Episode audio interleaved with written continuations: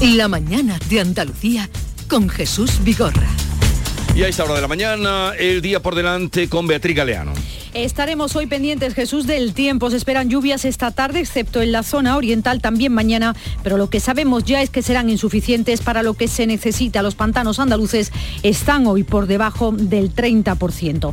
La política seguirá generando hoy debate en torno a la ley del solo sí es sí, que mañana martes va a llegar de nuevo al Congreso para su reforma. Los socialistas aseguran que corregirán la ley, pero sin decir con quién, mientras Podemos, su socio de gobierno, insiste en seguir con la negociación. Esta es la semana en la que se celebra el Día Internacional de las Mujeres y como cada año conocemos estadísticas y datos en torno a la mujer. El último, que la brecha salarial se sitúa en casi el 12%. Hay ya hoy numerosos actos relacionados con el 8 de marzo repartidos por toda Andalucía.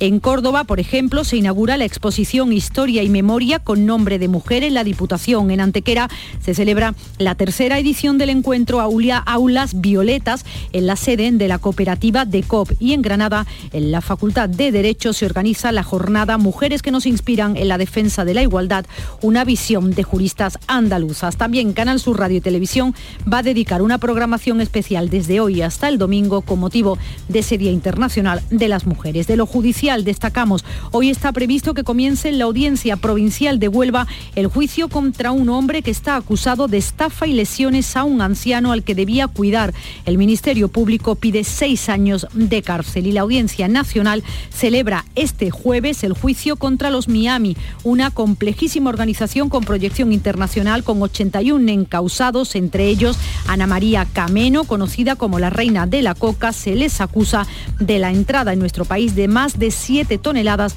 de cocaína. Y un último apunte, Sevilla acoge desde hoy la celebración de la Semana de la Moda de Andalucía. Los nuevos diseñadores son los protagonistas.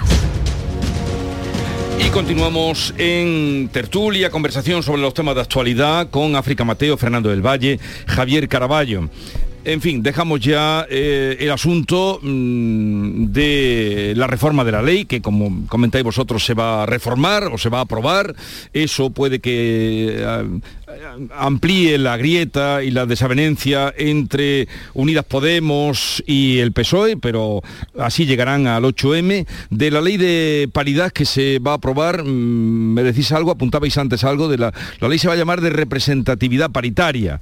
Mm, en eso sí que votarán juntos, ¿no? Eh, eh, bueno, no lo vamos a saber porque las decisiones del Consejo de Ministros son... Ya estoy diciendo que, en, el, Consejo de Ministros en la actualidad eh, la, ley no se cumple porque hay una mayoría de mujeres, hay 60% de mujeres y un 40% de hombres. en Andalucía, que no, no, no, no, o sea, no lo tengo, no soy experto en estas cosas, pero, pero me parece que en Andalucía ya se aprobó hace tiempo también una ley eh, de paridad en el Consejo de, Gobierno, o sea que eso está ya. Y imagino que en otras muchas comunidades autónomas eh, se, establecerá lo mismo.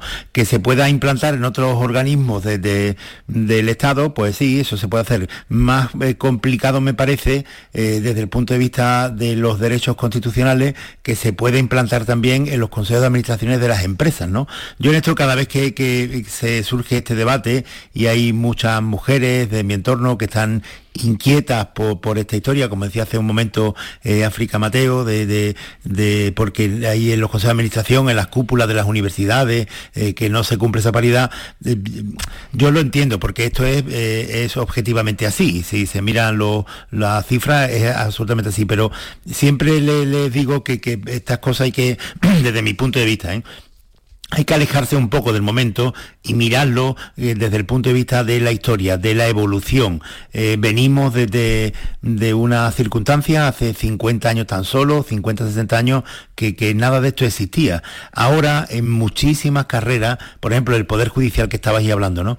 Ya en la actualidad la mayoría de las mujeres que, eh, bueno, si lo miramos por ingreso en las universidades para fiscalía, en las oposiciones, el 70% son, son, son mujeres en la fiscalía. Lo mismo pasa con, con, con los jueces y con los magistrados. Y cada vez se va ampliando eh, más. En el Poder Judicial, que hace 50 años era algo eh, casi exclusivamente de, de togas de hombres, ya esto no es así. La mayoría ya es femenina. Entonces, tienes que contemplar las cosas con un poco de perspectiva. Eh, yo eh, no he sido nunca de cuota, pero entiendo el sentido de, las personas que defienden eh, las cuotas, tanto hombres como mujeres, ¿no? De, intentar obligarlo y, anticiparse a, la evolución.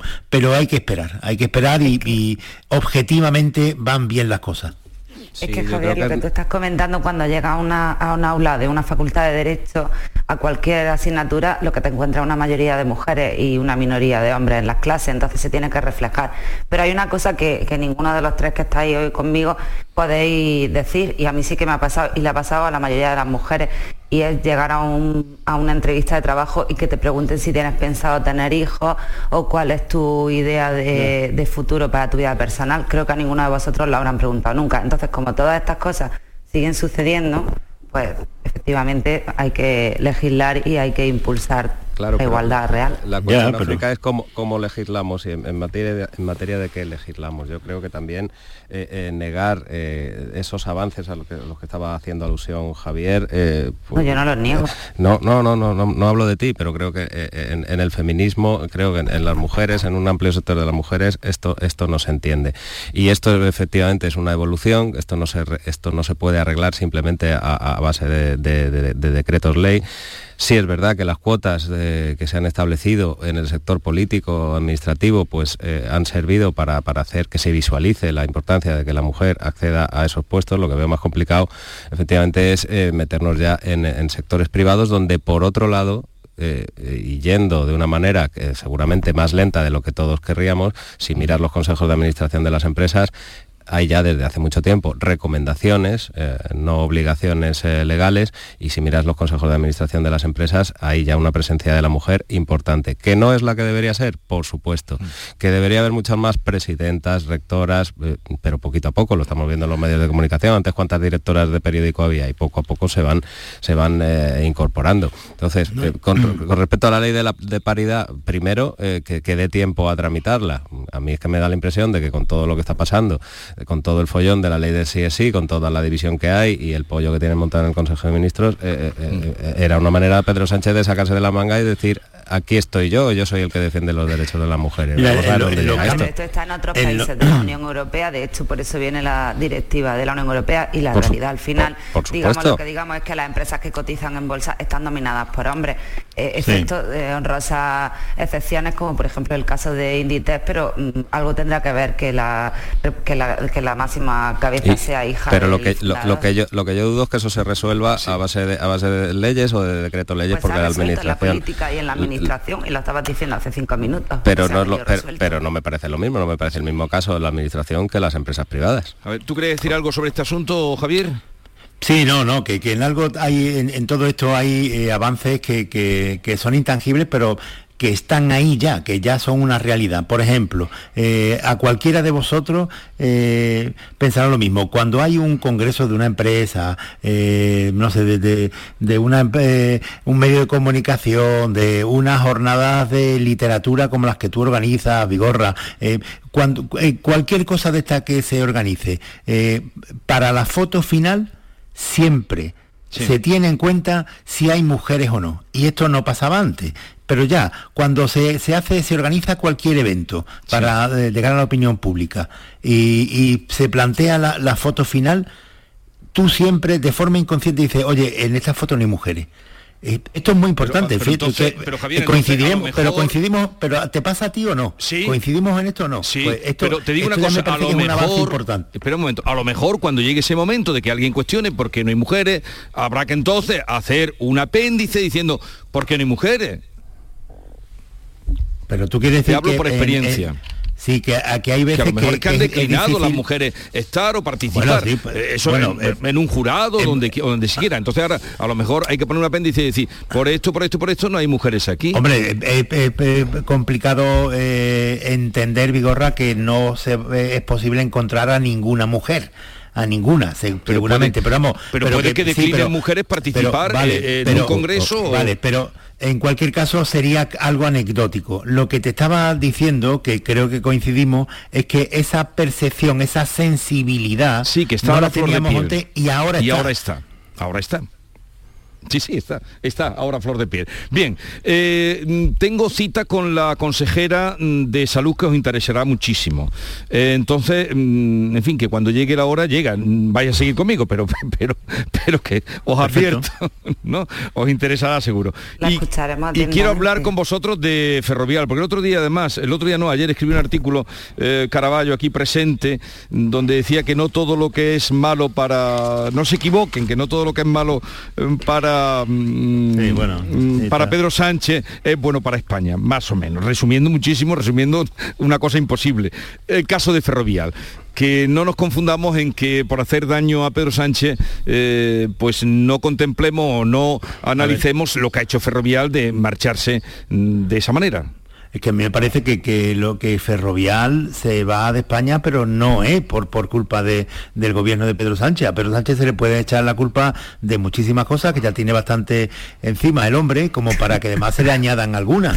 Eh, y, esta Ferrovial, ¿de verdad podemos sostener que, que Ferrovial se va por culpa de, del gobierno de Pedro Sánchez? No, se va porque por, por, por, por un interés eh, meramente económico que piensa que, que, en otro país pues vas a pagar menos impuestos. Que yo lo que sostengo es que eh, por mucho que se ahorre, por mucho que se ahorre eh, en impuestos, yéndose a otro país con su sede social, esa cantidad de dinero es ínfima en comparación con el daño de imagen que se produce en España, con el desprestigio, por lo menos desde mi punto de vista, de esa imagen, de esa empresa en España que nació fabricando vías de tren en los años 50, por eso se llama ferrovial, y que después de un régimen dictatorial y de una democracia, después de gobiernos de todos los colores políticos, se ha convertido en una de las mayores multinacionales del mundo. Tú comprenderás que alguien que ha vivido en dos regímenes políticos distintos y con tantos partidos no se va por un gobierno de coalición como este, se va por ese interés. Y el desprestigio eh, no, no, no, nunca va a ser equiparable al, al beneficio económico que tenga. Y lo que no se puede hacer es eh, aprovechar esa circunstancia para decir que España es un país venezolano, venezolano del que se van las encuestas y del que se van las empresas. Eh, y se dice esto para intentar dañar al gobierno de Pedro Sánchez. Y no se dan cuenta quienes lo van diciendo, empezando por el presidente de la patronal, el señor Garamendi, que lo que está es perjudicando la imagen de España, porque es que España no es un país venezolano.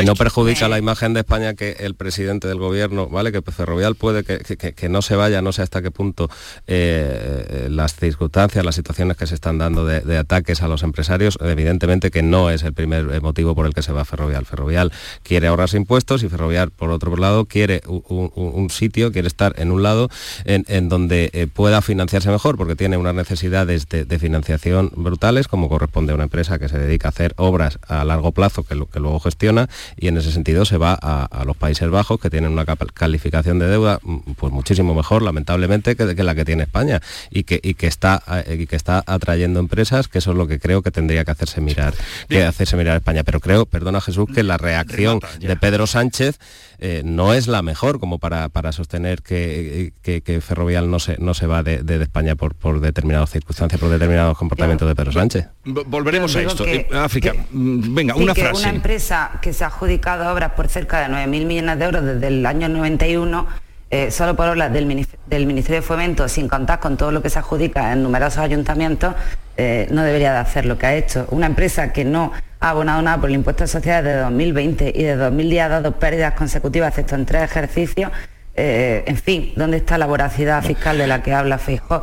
Yo todo esto no lo veo. Enhorabuena por el artículo que disfruté mucho leyéndolo, Javier, lo vi muy atina. Volveremos a este asunto, si queréis, pero es que tengo cita, ya os he dicho, con la consejera de salud, pero vosotros nos vais. Eh, eh, seguid aquí conmigo. Venga, en un momento estamos con ella. La mañana de Andalucía. La vida es como un libro y cada capítulo es una nueva oportunidad de empezar de cero y vivir algo que nunca hubieras imaginado. Sea cual sea tu próximo capítulo, lo importante es que lo hagas realidad. Porque dentro de una vida hay muchas vidas y en Cofidis llevamos 30 años ayudándote a vivirlas todas. Entra en cofidis.es y cuenta con nosotros. El 9 de mayo de 2018 se celebró por primera vez el Día Mundial de los Calcetines Perdidos. Y en fin, si hasta los calcetines perdidos tienen su propio día, ¿no te mereces tú también el tuyo? Con mi día de la 11 elige tu fecha especial y juega con ella. Todos los días por un euro gana hasta 3.000 euros. Mi día, el sorteo más tuyo. Y recuerda, uno de cada cinco toca. A todos los que jugáis a la 11, bien jugado. Juega responsablemente y solo si eres mayor de edad. En cofidis.es puedes solicitar financiación 100% online y sin cambiar de banco. O llámanos al 900 84 12 15. Cofidis, cuenta con nosotros. Canal Sur Radio. Reciclos llega a tu ciudad. La nueva aplicación con la que podrás ganar premios solo por reciclar. Participa reciclando latas y botellas de plástico de bebidas. Cuida tu entorno y gana premios. Descárgate la aplicación Reciclos y empieza a formar parte del reciclaje del futuro. Ecoembes y Ayuntamiento de Dos Hermanas. ¿Tienes problemas con tu dirección asistida, caja de cambios, grupo diferencial, transfer, turbo o filtro de partículas? Autorreparaciones Sánchez, tu taller de confianza en la Puebla del Río. www.autorreparacionessánchez.es. Líderes en el sector, Autorreparaciones Sánchez. ¿Has pensado en instalar placas solares en tu vivienda o negocio? Con Sol Renovables, enchúfate al sol. www.solrenovables.com o 955 35 53 49. Soy José Guerrero Yuyu. El 18 de marzo a las 10 de la noche en el Auditorio Nissan Cartuja se celebrará la apertura del primer Festival de Comedia de Andalucía, donde realizarán un homenaje a mi trayectoria. Estaré acompañado de mis compañeros Javi Aguilera, Polifacético y Angelillo, Jorge Perrichi y Jesús Piña. Compra tus entradas en auditorionissancartuja.com. Canal Sur Radio.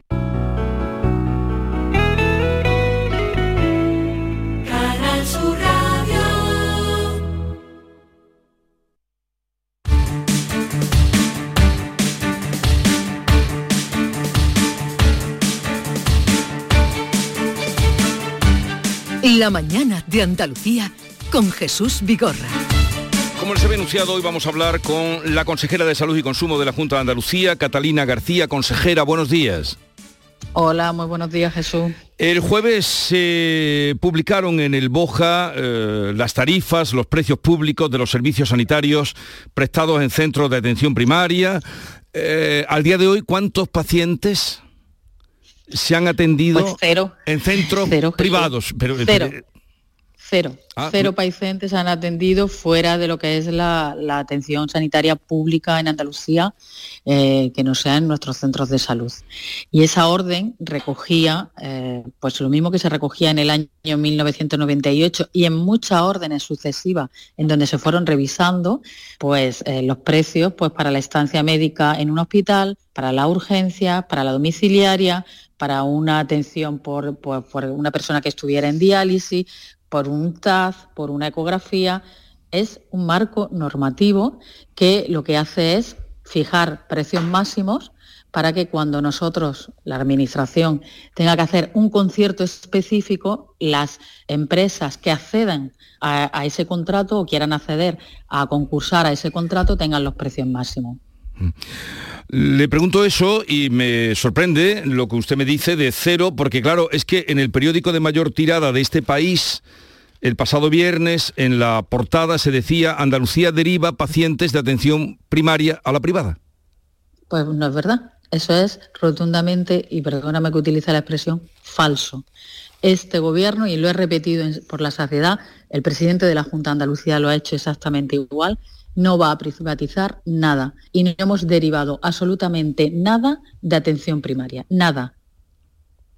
Y cuando usted deje de ser consejera de salud, Bueno, pues cuando yo deje de ser consejera de salud, otros partidos tendrán que decidir, como el Partido Socialista en 40, casi 40 años de gobierno, tomó muchas decisiones y, por ejemplo, entre ellas, que la provincia de Cádiz, la mayor oferta que hay, sea una oferta privada con la que nos vemos obligados a concertar porque no tenemos oferta pública. Son decisiones que se van adoptando, que van adoptando los partidos y este partido, precisamente el Partido Popular, desde que está gobierno en la Junta de Andalucía, lo que está haciendo es todo lo contrario. Nosotros, eh, desde que gobernamos, eh, se han ido poniendo diferentes dispositivos en diferentes provincias, pues TAC, eh, resonancias magnéticas, que lo que han hecho es que esas TAC y esas resonancias magnéticas o PECTAC que se estaban derivando a la privada, ahora la está haciendo el sistema sanitario público porque tiene capacidad para hacerlo. O sea, nuestra opción ha sido reforzar y aumentar la capacidad del sistema sanitario público andaluz y lo estamos demostrando porque desde el año 18 son 4.000 millones de euros más los que se están eh, lo que están financiando al sistema sanitario público. Así que, que no nos pueden acusar de hacer de, no, de hacer lo, lo, contrario de lo que ellos dicen que vamos a hacer. No lo vamos a hacer. No, yo le decía esto, consejera, porque usted ha sido muy rotunda, lo ha hecho en el Parlamento y ha, nega, ha negado mmm, tantas veces con el San, como San Pedro y la llevo oyendo y ahora lo ha dicho usted, que no se va a privatizar la enseñanza, eh, perdón, enseñanza, la sanidad eh, pública. Pero, mmm, eh, claro, con eso que se ha publicado existe la posibilidad. Pero, pero de yo desviar. una cosa, porque el Partido Socialista Jesús todavía no me ha contestado. Y a mí me gustaría que me contestaran. Cuando ellos publicaron la orden del año 98 y en repetidos años han ido modificando esa orden y han ido actualizando los precios, ellos querían privatizar la estancia hospitalaria, querían privatizar las urgencias de los hospitales, querían privatizar la diálisis, querían privatizar las pruebas diagnósticas que externalizaban. No, es que el sistema no era suficiente para abarcarlo todo y había cosas que tenían que hacer otros centros, pero que el ciudadano, el andaluz, para nada notaba a qué centro era ni qué centro era, le daban su asistencia sanitaria pública y punto. La pregunta clave es, cuando el Partido Socialista sacó adelante esta orden de tarifa y precio y la ha ido renovando, y ahí meto también a, a Izquierda Unida ahora por Andalucía, ¿lo hicieron? ¿Querían privatizar la sanidad? Yo me contesto a mí misma y digo que no lo querían hacer, pero que me contesten ellos. Ellos querían privatizar la sanidad. Eh, el poner esas tarifas eh, podría ser también para regular mmm, algunos servicios que sí estaban privatizados de la sanidad pública en provincias, digamos, como Cádiz, donde había una fuerte eh, desvío a la sanidad privada de la sanidad pública. Hombre, existe, eh, existe, había muchas discordancias en, los precios que se estaban aplicando. Yo quiero recordar que la extracción de una muela, por ejemplo, 400 euros era una barbaridad con respecto a lo que se estaba haciendo en otras comunidades autónomas, o una ecografía, que el precio era muy variado, y por supuesto lo que ha pasado con, la oferta que teníamos en Cádiz y que nunca ha habido un, una intención de modificarla eh, y que nos obligaba a esa concertación con hospitales privados para dar la asistencia y recordar que la gestión que se llevó a cabo por parte del Partido Socialista en los últimos años de su gobierno, en los últimos 10 años, nos dejó una deuda a este gobierno de 225 millones de euros, 250 millones de euros, perdón, que ahora nosotros hemos tenido que regularizar y que además cuando fue al Pleno del Parlamento de Andalucía, ese acuerdo extrajudicial, nos encontramos con el voto en contra del Partido Socialista. Así que que nosotros tenemos muy claro y el presidente de la Junta de Andalucía tiene muy claro qué es lo que quiere hacer con la sanidad. Y es reforzar la sanidad pública andaluza, aumentar el dinero en sanidad pública andaluza, aumentar el número de profesionales, que son 30.000 profesionales más, seguir renovando infraestructura, que son 1.500 millones de euros más en más de 1.700, y creo que esos datos avalan avalan la apuesta del gobierno por la sanidad pública en Andalucía. Creo que los datos es a lo que nos tenemos que remitir. Hoy leemos en el diario ABC que el médico, en un amplio reportaje, el médico de cabecera, o sea, el de atención primaria, eh, podrá mandar más pruebas. ¿Puede ser esta una salida a los problemas de atención primaria? ¿Cómo lo, lo piensan hacer? Bueno, pues yo eh, me gustaría repetir que estamos ahora mismo inmersos en un trabajo a tres bandas, que es mesa sectorial, trabajando en mesas técnicas, hablando de atención primaria, colegios profesionales y sociedades científicas, también hablando de atención primaria, y las mesas que se han constituido por parte de la Escuela Andaluza de Salud Pública para que los profesionales del sistema puedan participar para hablar del futuro de la atención primaria. Y ahí es donde estamos trabajando. Y si es verdad que una de las medidas eh, que se baraja y que todo, eh, tanto mesa sectorial como sociedades científicas, como profesionales, todos avalan que haya una mayor capacidad diagnóstica en los centros de atención primaria, porque al médico de familia le va a permitir hacer un trabajo mucho más profesional y de especialista que lo es, y de esa manera la derivación al hospital pues también será menor.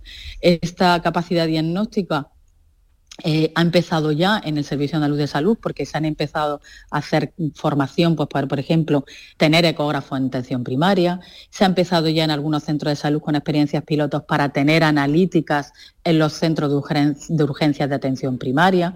Con lo cual, sí, uno de los objetivos es ese aumento de la capacidad diagnóstica porque evitará algunos problemas. Consejera, ¿cuánto se tarda en obtener de media una cita eh, para la atención primaria, para el médico de familia? Pues la demora media la tenemos en mm, tres días. Esa es la demora media en toda Andalucía. Y yo siempre digo lo mismo. Eh, tendremos lugares eh, puntuales donde esa, no se cumple esa media, podamos tener cuatro o cinco días de demora e incluso siete u ocho días de demora. Pero esos son lugares puntuales donde tenemos problemas, pues por ejemplo, si hay 10 médicos de cupo, uno está de baja por enfermedad, otro se ha pedido vacaciones, otro tiene días por cualquier motivo y eso obliga a tener demora porque no tenemos capacidad de sustitución. Lo hemos repetido también muchas veces y es que hay un déficit de profesionales que nos obliga a no poder contratar pues, para sustituir a los médicos. Y esa, el llamamiento es, eh, eh, yo creo que de todas las comunidades autónomas al Ministerio, mm. aumentar el número de plazas MIR. Se han quedado 4.000 médicos licenciados este año que tienen que esperar un año más para poder estudiar y, estar en la, y tener la especialidad. Y creemos que, esa pérdida de tiempo no se puede producir más años. Con respecto a esto último que usted me dice, usted habrá visto el polémico vídeo de una enfermera andaluza en Cataluña que se niega a hacer el examen catalán, ¿no? No sé si lo ha visto. No, no lo he visto. No lo he visto. Bien, bueno, eh, poco importa, pero ¿no se le pasa por la cabeza ofrecerles que se vuelvan todos esos andaluces a Andalucía con la falta de profesionales que tenemos? Pues nosotros precisamente estamos en ello, mm, Jesús. Nosotros en estos últimos, en los cuatro años que llevamos gobernando, eh, se ha aumentado eh, el, sueldo de nuestros profesionales en un 14%. Son 155 millones de euros más que derivan de dos acuerdos de mesa sectorial para mejorar las condiciones laborales de nuestros profesionales. Además del aumento salarial, se ha producido eh, una mayor estabilización. A, día de hoy tenemos al 64% de la plantilla del Servicio Andaluz de Salud estabilizada y cuando acabe el año 24 tendremos al 95% de la plantilla del SAS estabilizada. Y además eh, pusimos en marcha un decreto para zona de difícil cobertura donde eh, las personas que trabajan en esos lugares también tienen unas mejoras salariales y una, mm, aparte de la retributiva, otras mejores, otras mejoras. Estamos avanzando en ese decreto de difícil cobertura y vamos a seguir avanzando en las mejoras salariales de los profesionales. Creo que ese es el camino para que los profesionales además retengamos el talento. Y recordar que desde que nosotros estamos gobernando, el 71% de los médicos que acaban la especialidad se quedan en Andalucía y si es de primaria, el 78%. Cuando nosotros llegamos, llegamos era el 50%. O sea que hemos avanzado mucho queremos avanzar mucho más. Volvemos al tema de la primaria porque eh, recuerdo que se pusieron en los centros de salud, hemos hablado de la posibilidad de hacer pruebas, que, eh, que se puedan hacer pruebas el mismo médico y en el centro de salud.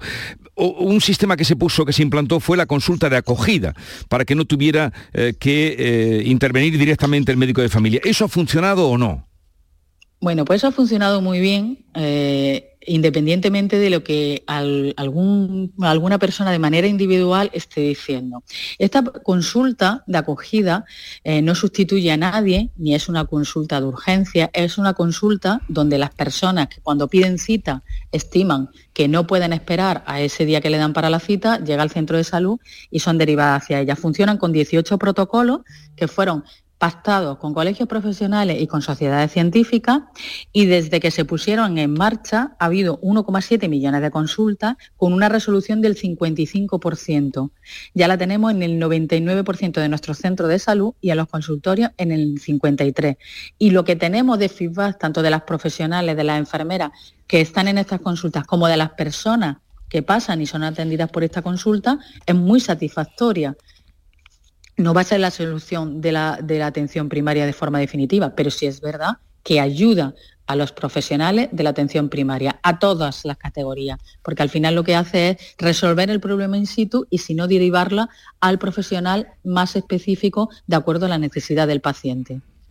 Eh, se mantiene el derecho de garantía, ya que empezábamos hablando de las tarifas de las consultas, eh, ¿se va a mantener ese derecho de cuando se cumpla el plazo para una operación, una intervención quirúrgica o cualquier tipo de servicio, pueda ir a la privada? Es que estamos obligados a ello. Existe un decreto de garantías que nos obliga a dar es lo que siempre estamos diciendo, es dar la atención en el momento adecuado cuando el, andaluz tiene su decreto de garantía. Y eso es lo que vamos a seguir haciendo, garantizando cumplir el decreto de garantía. Y cuando una persona, un andaluz, eh, toma la iniciativa y dice, se me ha cumplido el plazo y yo quiero que me operen, por supuesto que se va a hacer. Por supuesto que se va a seguir haciendo. En el diario de Jaén hoy se publica, supongo que en general de Andalucía, usted tendrá esos datos, que creo que vienen de los colegios de médicos, que el 40% de los médicos de Jaén se van a jubilar en 10 años, además usted de Jaén. Eh, ¿Qué medida tienen, eh, no sé, cómo queda eh, esta proporción en el resto de Andalucía, si usted tiene ese dato y qué piensan hacer? Bueno, pues nosotros esos datos ya lo hemos repetido, que en los próximos años se jubilan hasta el año 2030 en Andalucía casi 6.800 profesionales. De ellos, 2.917 serán en atención primaria. ¿Qué hemos hecho nosotros desde el año 19? Pues nosotros cuando llegamos en el año 19 hicimos las cuentas, vimos el déficit y lo que hicimos fue aumentar las plazas MIR por primera vez Andalucía es la comunidad autónoma que más plazas MIR eh, oferta eh, más de 1.400 en estos años y un 33,9% más. Y eh, pedimos al Ministerio, porque nosotros, por ejemplo, en lo que es la especialidad de medicina de familia comunitaria, nuestra, eh, tenemos agotadas las posibilidades de unidades de formación y para poder seguir acreditando unidades de formación necesitamos que el Ministerio flexibilice o modifique los cambios los criterios, porque si no, no podremos seguir acreditando unidades de formación, porque nosotros queremos seguir aumentando el número de plazas. Es que no hay otra. Cuando eh, un profesional eh, acaba la especializada son cuatro o cinco años más lo que ha tenido que estar ahí. Con lo cual, si vamos perdiendo años, porque el Ministerio se niega a aumentar el número de plazas MIR o a flexibilizar los criterios de, de unidades de formación, pues estamos perdiendo los años. Mm, no hay más trampa ni más cartón la ministra podrá decir que las comunidades autónomas podemos solicitar más plazas. Pues yo digo que esta comunidad autónoma en la especialidad de, medicina familiar y comunitaria no podemos solicitar más plazas MIR porque el, Ministerio nos diría que no porque no cumplimos requisitos. Pues para decir que sí tiene que modificar criterios de eh, unidad de formación. Y eso se lo llevamos diciendo a la ministra cuatro años. María Ángeles Prieto, que es la portavoz parlamentaria socialista de Salud y Consumo, ha censurado, eh, creo que también lo hizo eh, Juan Espada, el secretario general del PSOE, habló de este asunto, ha censurado el gasto excesivo, disparatado, dijo ella, de farmacéutico en Andalucía en los últimos cuatro años, que ha subido un 34%. Bueno, pues es que eso mm, no es verdad. En Andalucía no ha subido el gasto farmacéutico un 34%. Estamos en una subida eh, continuada, pero siempre estamos todavía por debajo de la media. Y yo quiero recordar que eso se debe a muchas causas, entre ellas el envejecimiento de la población, entre ellas que hubo una modificación a nivel estatal de que un número de que no alcanzan la renta no tenían que hacer aportaciones a, las oficinas de farmacia y eso lo tenía que asumir la comunidad autónoma y, también el, aumento de los tratamientos innovadores que también tienen un, alto coste y, lo que los andaluces también tienen acceso. Así que, que eh, nosotros también trabajamos mm, para que el gasto farmacéutico sea eficiente y eficaz y lo que no vamos a hacer es lo que pasaba y quiero recordar en algún Ay, socialista se le decían a un médico de, familia que podían hacer y que no podían hacer. Pero entonces, eh, ¿pero ha subido o no ha subido eh, en un 34%, consejera? Sí, sí, sí, ha subido, pero no ha Ay, se nos... por debajo de la media, por debajo de la media nacional, pero hemos subido un 30%. Bueno, este, tenemos ahí un problema de, comunicación, no sé, se entrecorta la comunicación. Eh, ¿Me oye bien? Se entrecorta. Yo sí. Sí, es que se, entrecortaba, se entrecortaba la comunicación. Por mm, dejar esto claro, que mm, me dice usted, me confirma que el gasto ha subido, pero me decía que no hasta un 34% en los últimos cuatro años. Efectivamente, efectivamente, exacto, y siempre por debajo de la media. Eh, ¿Algo habrá tenido también que ver el, abandonar o ha tenido que ver el abandono de la subasta de medicamentos? No, no tiene nada que ver porque el Partido Socialista sabe que eh, eh, el dinero que revertía no revertía a la Consejería de Salud ni estaba en las cuentas de la Consejería de Salud, sino que estaba en la cuenta de Hacienda. Con lo cual, eh, ese, ese no ha sido un motivo. Y además, yo quiero recordar que eh, la subasta de medicamentos en los años que estuvo funcionando eh, supuso un, desabastecimiento continuado eh, de las oficinas de farmacia y supuso también que las personas mayores y plurimedicadas tuvieran problemas para, para, seguir los tratamientos y problemas de adherencia porque se le cambiaba de una manera continuada y retirada su medicamento por ese desabastecimiento.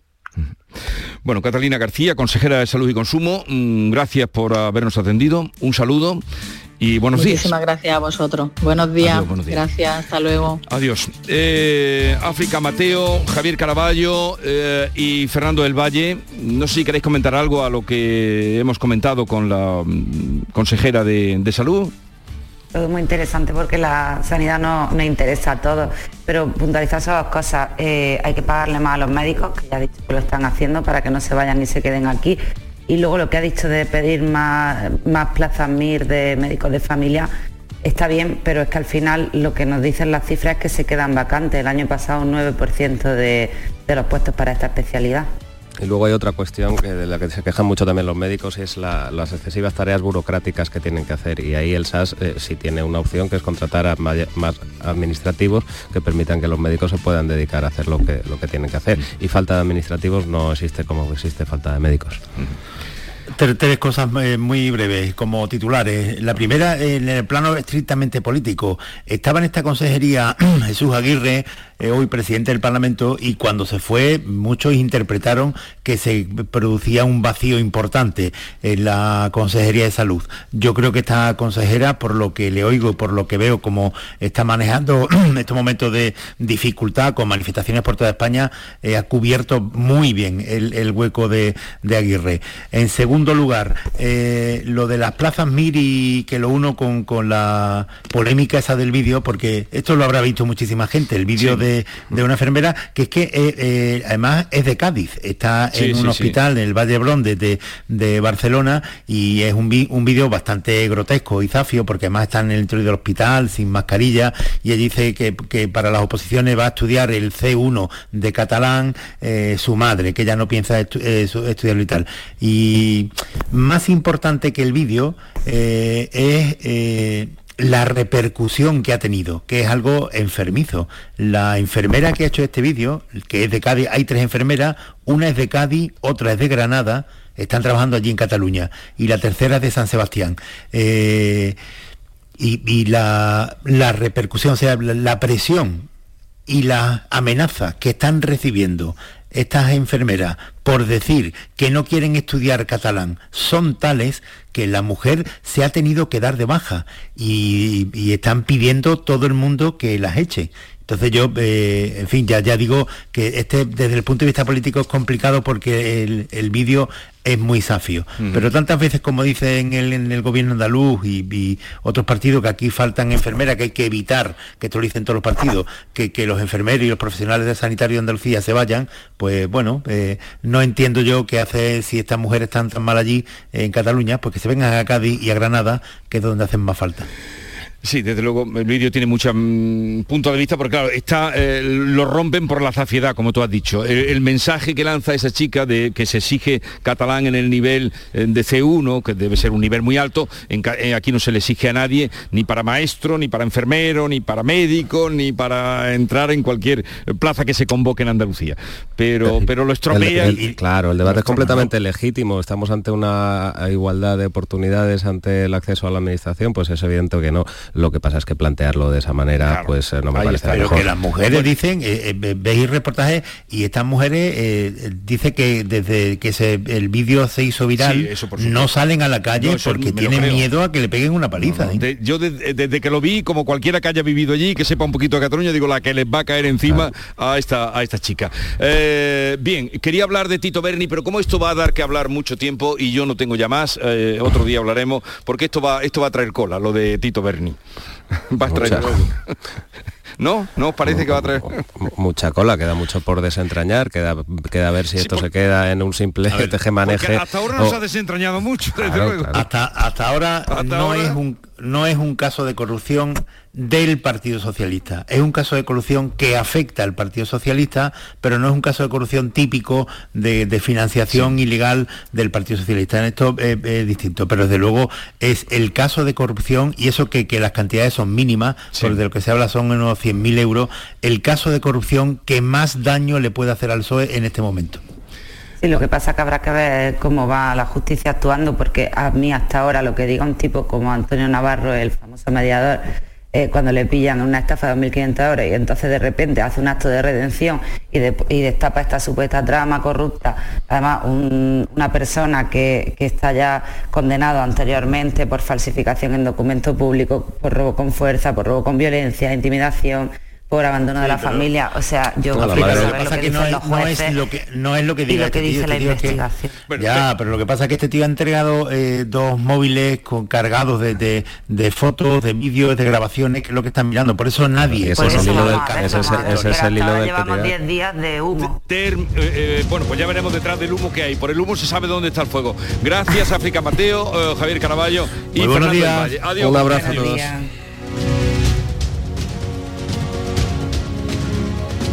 Esta es La mañana de Andalucía con Jesús Vigorra, Canal Sur Radio. En Andalucía valoramos nuestro pasado para entender nuestro presente y mejorar nuestro futuro. Las mujeres son protagonistas de nuestra historia. Más que una actitud, es nuestra forma de ser. Mujeres por bandera. 8 de marzo, Día Internacional de las Mujeres. Acto de Estado contra la Violencia de Género. Ministerio de Igualdad. Gobierno de España. Junta de Andalucía. Canal Sur Radio. Driveris, driveris, driveris. Coches de ocasión que te gustarán un montón. Lo nuestro no es cantar.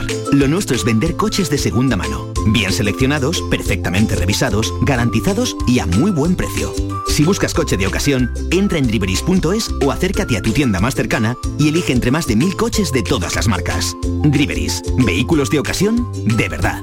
¿Has pensado en instalar placas solares en tu vivienda o negocio? Con Sol Renovables, enchúfate al sol. www.solrenovables.com o 955 35 53 49. Que bien te sientas, chiquilla, que bien te sientas. Qué bien te sienta tu traje de flamenca Aires de Feria. Sus nuevos diseños te van a enamorar. Lunares, colores y texturas, reflejos de nuestra tierra. Aires de Feria. Trajes de flamenca llenos de elegancia, sensualidad y creatividad. Aires de Feria. Enamorados de Andalucía. Traje de aire de feria gitana, que bien te sientas. Desde 1986 hemos recorrido un largo camino, un camino de mejoras y superación, donde Sevilla no ha dejado de crecer y creer en sí misma, con Lipasam siempre a su lado, porque el futuro es un camino que solo podemos hacer juntos. Cumple tu parte. Lipasam, Ayuntamiento de Sevilla. Hay gente para todo y el programa del Yuyu es de gente que le pone humor y alegría al día a día. Esto ha pasado en una youtuber de Tailandia que se ha grabado comiéndose un murciélago. Les gusta mirar el lado bueno de la vida por muy surrealista que pueda parecer. Tomaba una, una gran sopa, una sopa de picadillo para ir a murciélago de aquí. El programa del Yuyu, gente genuinamente original. Dejaros ya de hacer el primo. En vez de un murciélago, comerse un langostino. De lunes a jueves a las 10 de la noche. Más Andalucía. Más Canal Sur Radio. De primero tenemos cocido completo o bichisua y de segundo merluza en salsa verde o chuletillas con ensalada. Mm, yo tomaré bichisua y merluza. ¿Y usted? Pues yo, yo lo que quiero es decirle que le siento como a un hijo. Vale. Extra Día del Padre de la ONCE. El 19 de marzo, 17 millones de euros. No te quedes sin tu cupón. Cómpralo ya. Extra Día del Padre de la ONCE. Ahora cualquiera quiere ser padre. A todos los que jugáis a la 11, bien jugado. Juega responsablemente y solo si eres mayor de edad.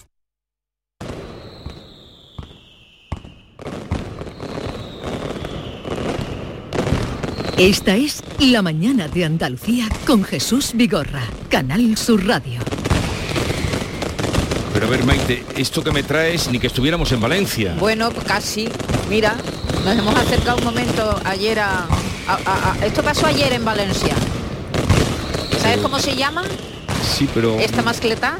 eh, ya estén en falles.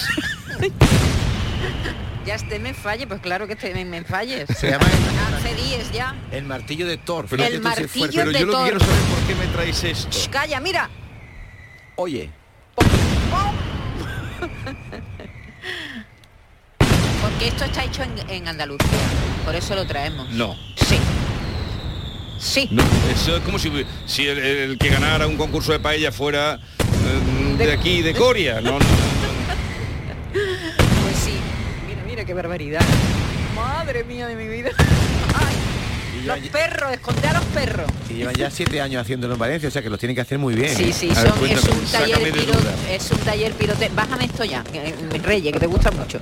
Es un taller pirotécnico que está en Ujíjar, en Granada, que fue fundado en el año 2012 y que dispara en las fallas de Valencia desde el año 2015. Y vamos a hablar con uno de sus responsables. Ahí está. Ah, Alfonso Baños. Alfonso, buenos días. Buenos días, buenos días, Alfonso, Jesús, buenos buenos días. días. Entonces, ustedes son los que eh, metieron ayer la mascletá de, de Valencia que vimos, bueno, en los telediarios y que se hicieron eco. Pues sí, nosotros fuimos los responsables de, de hacer el disparo de ayer. Llevamos ya, como bien habéis dicho, eh, desde 2015 haciendo estos disparos y la verdad que hubo muy buena aceptación del público valenciano y del público que visita estos días fallas, en las fallas de Valencia. Pero ¿y a ustedes cómo les dio por hacer, eh, eh, en fin, trabajar con la pólvora y, y hacer estos fuegos mm, artificiales en Ujíjar? Bueno, no- nosotros somos una empresa que llevamos arraigada aquí en Ujíjar, en la Alpujarra, mucho tiempo. Somos cuarta generación ya de pirotécnicos. Somos tres hermanos, eh, Juan, Antonio y yo, Alfonso, que nos dedicamos a gestionar la empresa. Eh, como te digo, una, una empresa familiar que fue creciendo. A día de hoy ya somos una empresa bastante grande y, y bastante bien posicionada a nivel nacional, incluso fuera de España. Sí. Y, y bueno, somos fabricantes de pirotecnia y hacemos espect- espectáculos de este tipo y de otros muchos, ¿no? Y hacen Hace ustedes por que- toda España, y, y incluso fuera de España, ¿no? Sí, alguna inclusión hemos hecho fuera de España también, más que más que disparos fuera, lo que suministramos material a otros compañeros de, de empresas extranjeras que ellos hacen sus espectáculos fuera, fuera de España. Alfonso, no tenía ni idea que se llamaban disparos. Sí, disparos de, de pirotecnia o espectáculos. O sea, yo casi que me gusta más la definición de espectáculos, porque al final este tipo de, de conjuntos, sea un castillo de fuegos artificiales o sea un disparo de una masqueta, eh, son diseños y espectáculos exclusivos para cada sitio, cada emplazamiento o cada municipio al que vamos, ¿no? Y se llama pirotecnia alpujarreña. O sea, pero cuando esto nació, dice usted que son cuarta generación, ¿me ha dicho? Sí. Cuarta generación. Mm, en fin, que su, su antecesor era porque habría ahí fiestas también de cohetes y de, y de pirotecnia. Sí, bueno, Andalucía siempre ha sido una zona, bueno, toda, toda la franja mediterránea y España en general, pero toda la franja mediterránea eh, tiene mucha tradición de disparo de fuegos artificiales, ¿no? Eh, todas las procesiones se disparan cohetes, eh, esta zona es más de voladores o de cohetes que, que de castillos, aunque hay grandes espectáculos también de, de nocturnos de castillos. Y cada eh, zona cada territorio nacional tiene sus costumbres con respecto a la pirotecnia, ¿no? Pero Alfonso. son tradiciones que se mantienen en el tiempo. Alfonso, hemos escuchado ahí el terremoto final, que es como se le llama en la mascleta a ese di- disparo final, y el martillo de Thor, que tengo entendido que ha sido usted un poco el inventor o artífice, ¿no? ¿En qué consiste ese gran disparo, el martillo de Thor?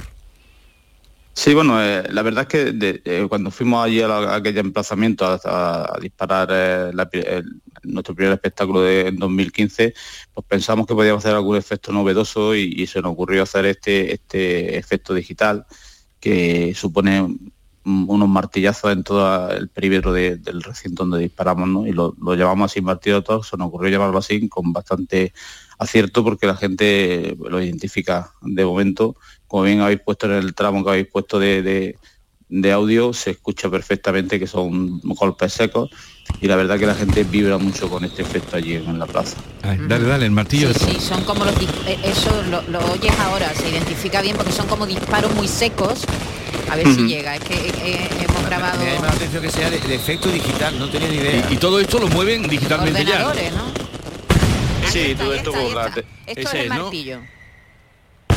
Exactamente. Ese- esos, esos golpes mm, son golpes muy potentes. La verdad es que el audio se, se aprecia muy bien, pero que en directo la onda expansiva, el, ambiente que se vive allí, se disfruta mucho, mucho más que, que, que en audio. ¿no? En audio pues, se percibe, pero las No, sensaciones pero- pero se que dan este tipo de espectáculos No, no son... Vive bastante. Bien, Alfonso Baño, oh, nada, enhorabuena por tener una empresa. ¿Cuántos trabajadores tienen? Eh, actualmente somos una plantilla de 30 trabajadores. 30 trabajadores. Y desde, ya saben, desde la Alpujarra se prepara pólvora y, y disparos para toda España y, y más. Eh, gracias Sí. por entendernos y, y nada, enhorabuena por, por su trabajo y por su expansión. Muchas gracias. También deciros que repetimos ahora en Valencia el día 17. Disparamos un espectáculo nocturno, un gran castillo de los tres castillos grandes que hay en Valencia. Disparamos, también nos han confiado este año a nosotros, eh, casi por primera vez de una empresa de fuera de Valencia, porque normalmente son empresas, empresas de allí las que eh, ejecutan No, no, estos es tipos de Es espectáculos. que, es que entrar allí es poner una pica en Flandes. Y en Andalucía supongo que también recurrirán a ustedes, ¿no? No irán... Sí, sí, sí, por supuesto. Aquí también tenemos muchos municipios de los que cuentan con nosotros y nosotros encantados en, en poder suministrar los, los fuegos artificiales de cada fiesta. Eh, pues encantados nosotros también de, de haberlos conocido y de saber que trabajan allí, que les deseamos que eh, lo mejor. Un saludo. Muy bien, muchas gracias, un saludo. Esta es La mañana de Andalucía con Jesús Vigorra, Canal Sur Radio. Canal Sur Radio. Una vez más vuelve al Centro Comercial Los Alcores la mejor exposición de Semana Santa de Sevilla. Ven a visitarla y descubre sus espectaculares detalles que te sorprenderán y te adentrarán en el maravilloso mundo cofrade. En la planta baja del Centro Comercial Los Alcores. Consulta los horarios en ccalcores.com. A92 salida a 7 Alcalá de Guadaira, Sevilla. Centro Comercial Los Alcores. Mucho donde disfrutar. Plaza de Toros de Sevilla. Empresa Bajés. Abono de localidades de la temporada taurina 2023. Renovación de abonos del 6 al 14 de marzo. Nuevos abonos del 6 al 18 de marzo. Abono especial para jóvenes y jubilados. Posibilidad del pago fraccionado del abono. Horas de taquilla de 10 a 2 y de 5 a 8 en las taquillas oficiales de la empresa. En la Plaza de Toros, Paseo de Colón. Lamaestranza.es. Patrocinado por Caja Rural del Sur. ¿Buscas un espacio diferente para celebrar tus eventos? Nuestros barcos son el lugar de celebración ideal para bodas, cumpleaños y reuniones familiares. Sorprende a tus invitados con una experiencia inolvidable con Cruceros Torre del Oro. Más información en el 954-561-692 o en crucerosensevilla.com. Este lunes, a partir de la una de la tarde, llega el análisis de la actualidad en la jugada de Sevilla, con la gastronomía más canalla que se cocina en los Bermejales, en Burro Canaglia Baran Restó Bermejales, en la avenida de Alemania número 6. Disfruta de la experiencia Burro Canaglia Baran Restó Bermejales. Te quedarás sin palabras. Esta es La mañana de Andalucía con Jesús Vigorra, Canal Sur Radio. Amor, amor, amor. Nació de ti, nació de mí. Julio Iglesias a esta hora de la mañana. Julio Iglesias siempre suena bien, pero no sé por qué... ¿Lo, lo has traído? ¿No, no sabes por qué lo hemos traído a Julio Iglesias? Y tiene que ver con un paisano de tu pueblo, que falleció hace unos meses, Tomás Muñoz. Tomás Muñoz, sí, claro. Y, y ahora nos hemos enterado de que ha dejado una herencia, una cuantiosa herencia en un centro de allí de mayores, ¿no? Sí, sí, eh, donde él pasó los últimos tres años de su vida. Pues estamos hablando de un millón de de, un millón dólares. de dólares. Ya- pero ya había dado antes casi una cantidad igual Ah, sí, en vida. no sí, es la sí. primera vez, Cuando él viene da una cantidad importante. Se habló de un millón de dólares también, pero no sé si eso no lo podría decir, pero sí que dio una buena cantidad. Pero esta no es toda la herencia. Él, él tenía más. O ¿Quién sea que- era Tomás Muñoz? Tomás Muñoz era un hombre listo, de esos que hay mucho mayor que yo, claro. Eh, y entonces él se va del pueblo muy pronto. Él estudia en los salesianos de Úbeda, se va muy pronto del pueblo, su padre trabaja. Él lo cuenta todo eso además en un libro. Su padre era minero, ¿no? Pero es minero, pero que no tenía una formación. Él estudió en los salesianos, a los que siempre estaba muy agradecido, los salesianos de Úbeda. Estudió en Úbeda. Y él se va de allí eh, y, y buscando además eh, pasa, eh, me contaba a mí que pasó muy pronto, mm, se aficiaba aquí y pasa al este, porque él quería conocer lo que estaba pasando allí en el este, cuando todavía estaba pues El comunismo, el muro, eh, lo pasó con otro amigo, con dos amigos más, uno que era de mi pueblo, que está en Suiza, que era también otro, otra cabeza brillante, y él yo no sé cómo llega a hacerse, supongo que entraría de, de no sé, de- acompañando a los artistas, en Madrid cuando venían artistas importantes aquí. Y de ahí él llegó a ser director de la CBS entonces. Fundó CBS España, he eh, leído. España, fue también para Europa, fue también para Brasil y fue un tipo dentro, luego ya dentro de Sony, que todo el mundo, yo me acuerdo cuando decían el pueblo de Tomás Muñoz, decía a lo mejor, yo no me acuerdo, los que estaban vinculados al mundo del disco, hombre, el pueblo de Tomás Muñoz, José le me hablaba mucho de, de él, de lo que mandaba y, de, y, de- y era un tipo, por el pueblo no venía mucho, él venía el día Nochebuena a pasar esa noche con su madre y coger una eh, borrachera con su sobrino. Esto contado a mí por él, de- de- porque el vino le sentaba mal cuando venía al pueblo. Y los últimos años de su vida es cuando él busca mm, eh, cariño y refugio de nuevo en su pueblo. Él estaba soltero y entonces eh, tenía sobrinos, pero no tenía eh, familia Y directa. fue el impulsor de, de Julio Iglesias y de otros muchos artistas, ¿no? Sí, de muchos, mm, de muchos. Eh, por ejemplo, cuando cuando hacen aquel famoso, bueno, hizo muchos discos, La Misa Campesina, ¿te acuerdas Sí, del disco? claro. Ese lo, lo produce él. Eh, era idea suya cuando Rocío Jurado hace como las alas al viento Esa, esa, esa canción esa canción es él el que les- el que tiene un cassette en su casa eh, en Nueva York de un un gitanito que cantaba por Mallorca esta canción un evangelista Sí, sí. Esta canción era de un, de un gitanito evangelista que cantaba y le llega a él. Esto me lo contó a mí él directamente, no me, lo, no me cuenta por terceras personas. Entonces, él eh, Hace que Rocío ve en la esa canción y se la da. Donato y Estefan es también suyo, Gloria Estefan también. Bueno, todos, lo- todos hablaban con veneración de, de Tomás Muñoz.